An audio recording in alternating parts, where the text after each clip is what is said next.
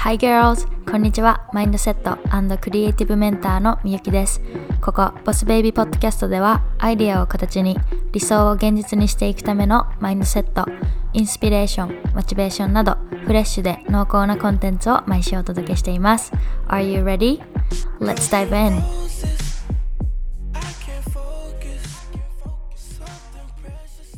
Hey guys, welcome back to the Boss Baby Podcast. Thank you so much for joining this episode. こんにちは、みゆきです、えー、お久しぶりです。最後にエピソード、最後のエピソードいつだったっけ？あれ、2週間前とかだよね。あの、お盆前の。はい。で、お盆、皆さんどうでしたか？うちは、あの、家族で熊本に行って、まあ、いとことかもね、いて、みんなでね、トランプをしながらめっちゃ盛り上がってました。トランプしたり、UNO したり、人狼ゲームしたり、なんかこう久々こうゲームっていうゲームをやってめっちゃ盛り上がってすごい あの楽しかったです。ね毎日美味しいものも食べて。はい。で私結構あのこういう休み明けとかにリズムがね崩れやすいんですよね。そうみんなもそうだと思うんですけどそうこうやって休み明けに仕事をしたくないわけじゃないんですけど仕事すごい好きだし、ね、やりたいこととかもいっぱいあるからこう頑張ろうっていう気持ちはあるんだけど一回その休みに入ってリズムが崩れちゃうとこうなかなかあのリズムこう軌道に乗るのが軌道に戻ってくるのがね難しい。で多分そういう時に必要なのがあのルーティンとかね習慣なんですけどまだまだね自分のルーティンを私はまだこう見極めてる。見極めてる？見極めてるっていう日本語は違うね。なんかこうまだまだこうルーティンを自分のねルーティンを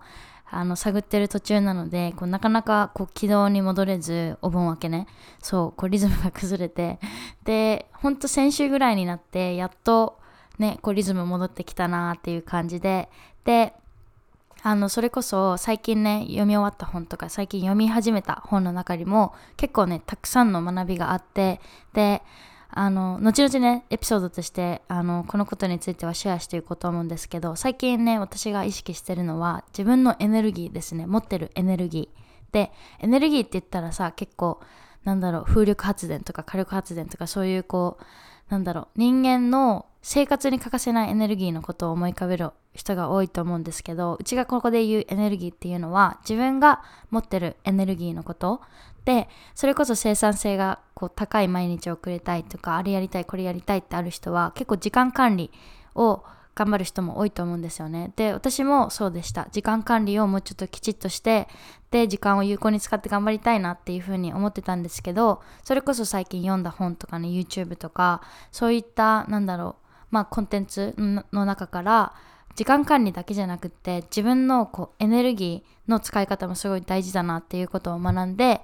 で今ねちょうど実験中でそれこそ先週始まってから自分のエネルギーの使い方とかなんかそういう、まあ、それこそ優先順位をつけたりとかいろいろね今実験でやってるので、えー、このことこのエネルギーの使い方とか、まあ、私が学んだこととか思ったことについてはまた別のねエピソードで紹介していこうと思うんですけどでもねこれねすごい楽しいよ。こう分かってきて分かってくれば分かってくるほどみんなも自分自身についてあのなんだろうより理解が深まるだろうし時間の使い方も多分すごい変わってくるだろうと思います。はい。なので、このね、エネルギーについてのコンテンツ、えー、まあ、YouTube になるか、ポッドキャストになるか、ちょっとまだわかんないんですけど、えー、楽しみにしといてください。はい。というわけで、今日はインスタからいただいたリクエストに沿って、えー、ちょっとお話ししていこうかなと思います。で、今日はね、あの、共感してくれる人、もう絶対多いはず。何かというと、他人と自分を比べてしまう癖についてです。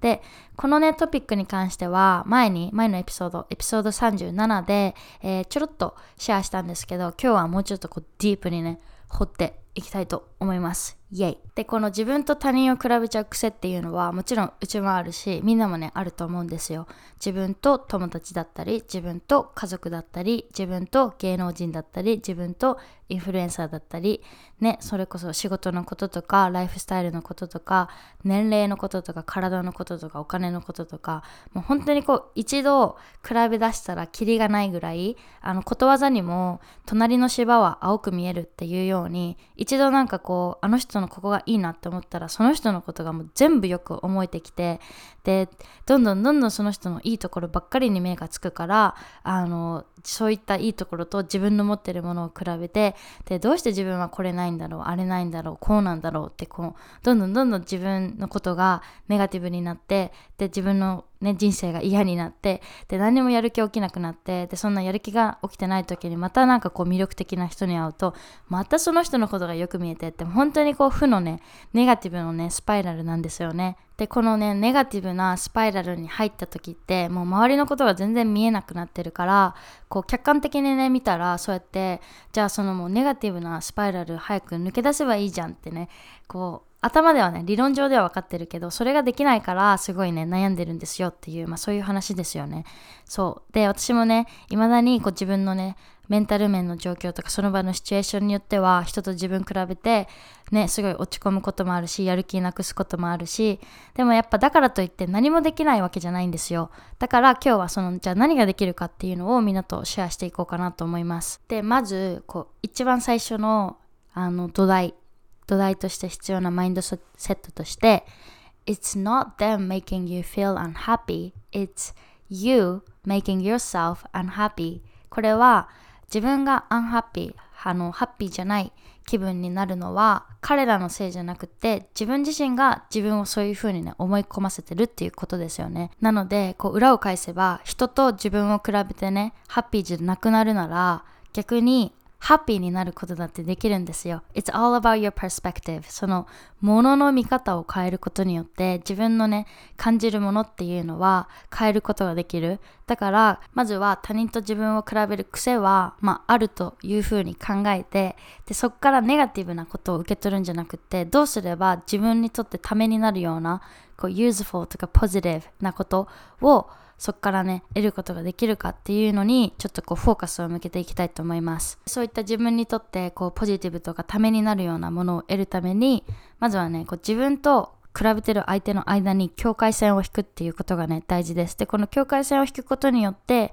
ちょっとねこう冷静になってその状況をねあの見ることができます。でこのどうやってこの境界線を引くかっていうと自分のジャンルと相手のジャンルっていうのを見極めること。でこれはオリンピックのねあの競技をイメージするとちょっと分かりやすいかなと思うんですけど例えばうちがバドミントンの競技だとする。バドミントンでオリンピック。で比べてる相手が陸上でオリンピックだとする。そしたらその自分たちのやってる競技がそもそも違うのに練習方法とか練習時間とかねそこそういうのを比べたところで何にもこう参考にはならないんですよね。なのでまずは自分の競技とか自分のいるジャンルと相手のジャンルが違うっていうのをこう改めてね再認識する。でそうすることによって少し冷静になれるから冷静になれたらその場の状況とかっていうのを客観視してで観察することができる。例えばじゃあ競技が違うんだったら競技が違うけど彼女から何か学べることあるかな？モチベーションどうやって保ってんだろうとか体調管理どうやってやってるんだろうとか、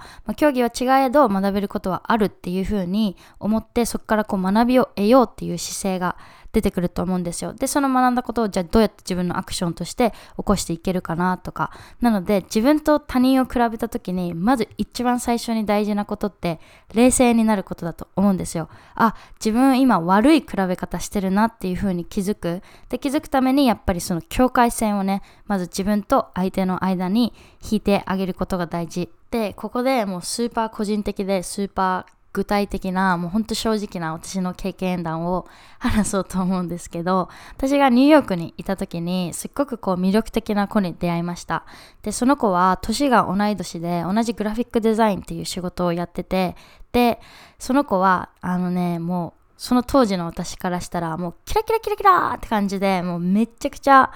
なんだろうキラキラしてて充実してるように見えたんですよ。それこそその子デザインのねセンスもすごくいいしファッションのセンスもいいしもう土日とか休みの日はどんどんいろんなところにこう出かけてってすごいアクティブででその時のなんか私に比べ比べたら確かにこう充実してるし大きいデザインのプロジェクトもやってたかもしれない。で私はねすごいやっぱこう同い年って同じグラフィックデザインっていうのもあって比べてたと思うんですよ。なんかあの子はそのデザインのスキルも高くってでやってるプロジェクトとかもいっぱいあってで休みの日にはなんかこういろんなところ出かけていいの？ツンツンみたいな。でなんかそういう、まあ、日があったんですよ。そういう風に考えてる時期が。で私が一時帰国したきっかけでちょっとこう会わない期間があったんですよね。でその期間の間にやっぱりこうインスタとかでその子のインスタ見るとあやっぱ楽しそうだなとか、まあ、そういう風に見てた見てたりして。ただある時あの本当にこう自分がちょっとこうリラックスしてでなんかこう考え事をしてる時とかにちょっと考えてみたんですよ。その子と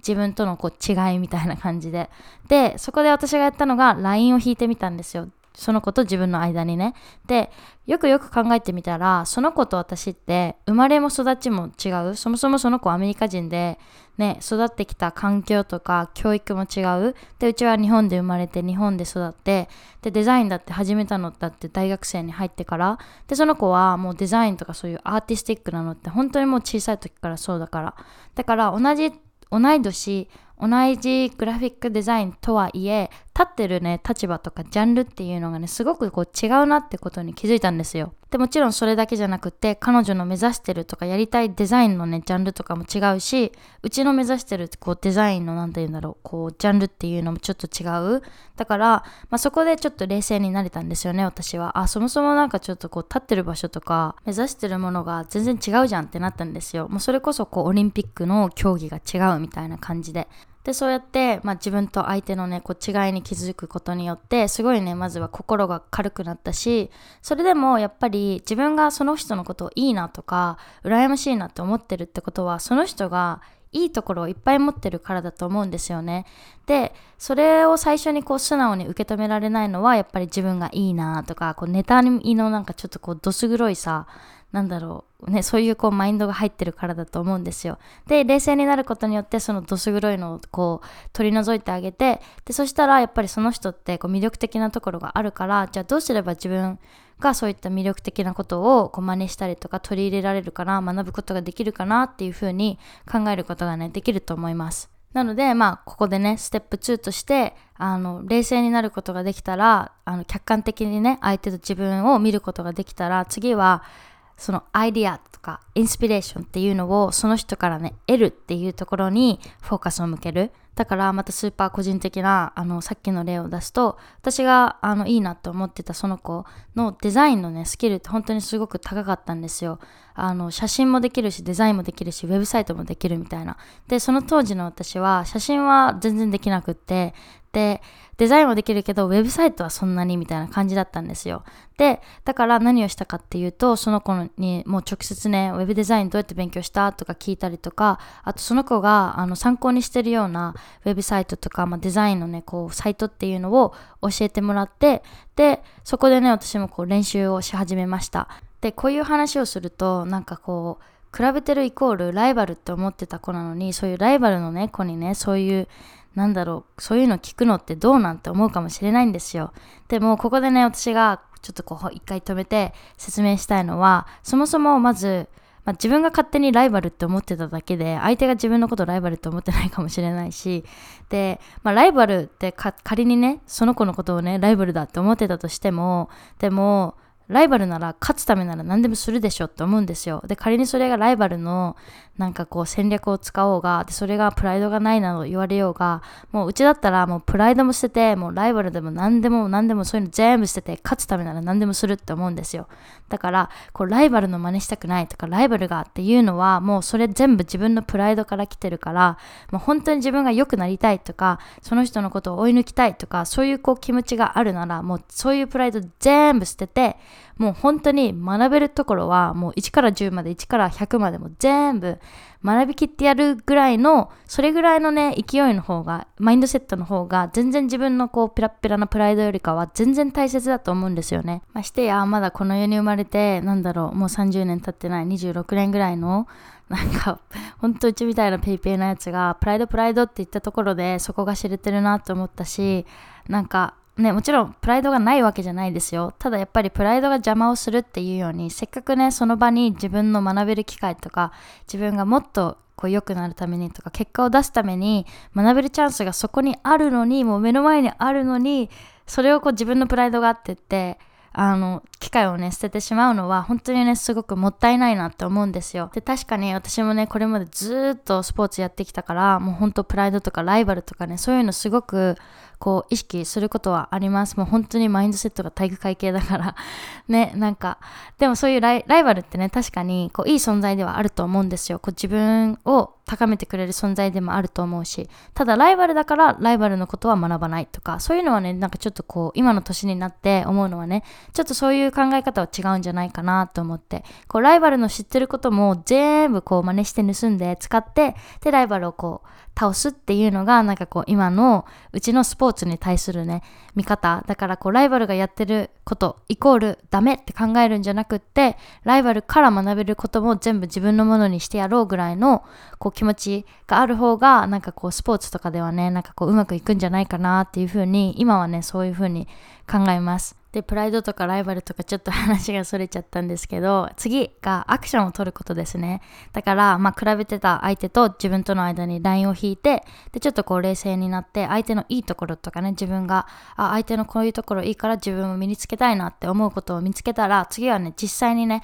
アクションを起こしていくことですね。やっぱりいいなって思うところがねあるそれに気づけるっていうのももちろん大事なんだけど実際にね自分がまあ自分がね欲しいと思ったものだけでいいよ。そう自分があこの子のこういうところいいな自分にも身につけたいなって思うことをこうアクションを起こしてで頑張ってこう身につけようとする。でそのねアクションを取っていけばわかると思うんですけどその人の自分がね比べてた相手のあの、まあ、凄さとかその子は実は自分はね何にもこの子努力しないで勝手になんかこういう風にいいなと思ってたけど実は裏ですごい努力してたんだなってそういうのをねこう身をもって感じることができると思うんですよ。例えば私だったらそのねデザイナーの子その自分がすごくいいなって思ってた子にデザインの方法を聞いてだこういうのいいよとかこういう勉強方法いいの？いいよっていうのを教えてもらったから実際にねあの自分で練習し始めたんですよね。で練習し始めて気づいたのは実はすごく時間がかかってすごく難しくってすごくこうエネルギーがいることなんだなっていう風に気づいてなのに自分はなんかこう始める前から勝手にその子と自分比べてあの子はウェブデザインのスキルもあっていいなみたいな感じで本当に簡単に言ってたけどでもあの子はあの子ですごいこうやってね時間とエネルギーとね、フォーカスを費やして、で、今のね、彼女になったんだなって、すごいこう、リスペクトの、なんて言うんだろう、こう、リスペクトが湧いてきました、自然と。そう、だからなんか人間って勝手にその人の表面的なところだけを見て、ジャッジしがち。だけど、でもやっぱりその人、もう人は人で頑張ってることっていうのね、人に、表にね出さないようなこう努力とか頑張ってるところっていうのがあるからやっぱりねそういうところにもこう気づけたらすごくこういいなって思いました。だから私は実際に自分がそうやって web デザインの勉強を始めてあこの子ってほんとすごい頑張ってたんだってこうリスペクトのねこう気持ちが芽生えて余計ねその子のこといいなって思いました。そう。だからやっぱりねこう人間って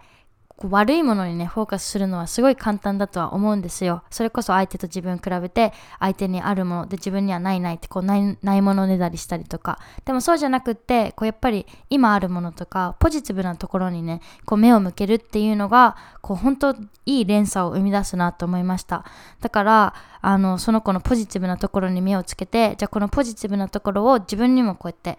取り入れよう。じゃあこうやってアクションを起こしてって。ってしたらまた新しいポジティブなこと。その子実はすごく頑張ってたいい子だったみたいな。そういうポジティブなことがね見えてくるから本当にこういい連鎖が生まれると思うんですよね。そう。なので皆さんにもこうね自分と相手を比べていいなって思ったところがあったらそれをね自分に身につけるために実際にねこうアクションを取ってってほしいなって思います。はい。というわけで、今日は他人と自分を比べてしまう癖についての、なんかこう、まあちょっとね、マインドセットのシフトの仕方っていうかね、そう、そういうことについて、ざーっとお話ししました。で、最後にね、もう一回まとめると、えー、もう本当にね、シンプルにまとめると、他人と自分を比べちゃう時はまずはね冷静になることが大事なのでこうラインを引いて相手とね自分との間に境界線を引いてまず自分との立場の違いっていうのをね認識してでその後にこうね立場は違うけど何が学べるかなとか、ね、自分がこの子のいいなと思うところは何だろうっていうのを見つけてでそれをじゃあ自分にもねこう取り入れようっていうそういうアクションをね起こしてってほしいなと思います。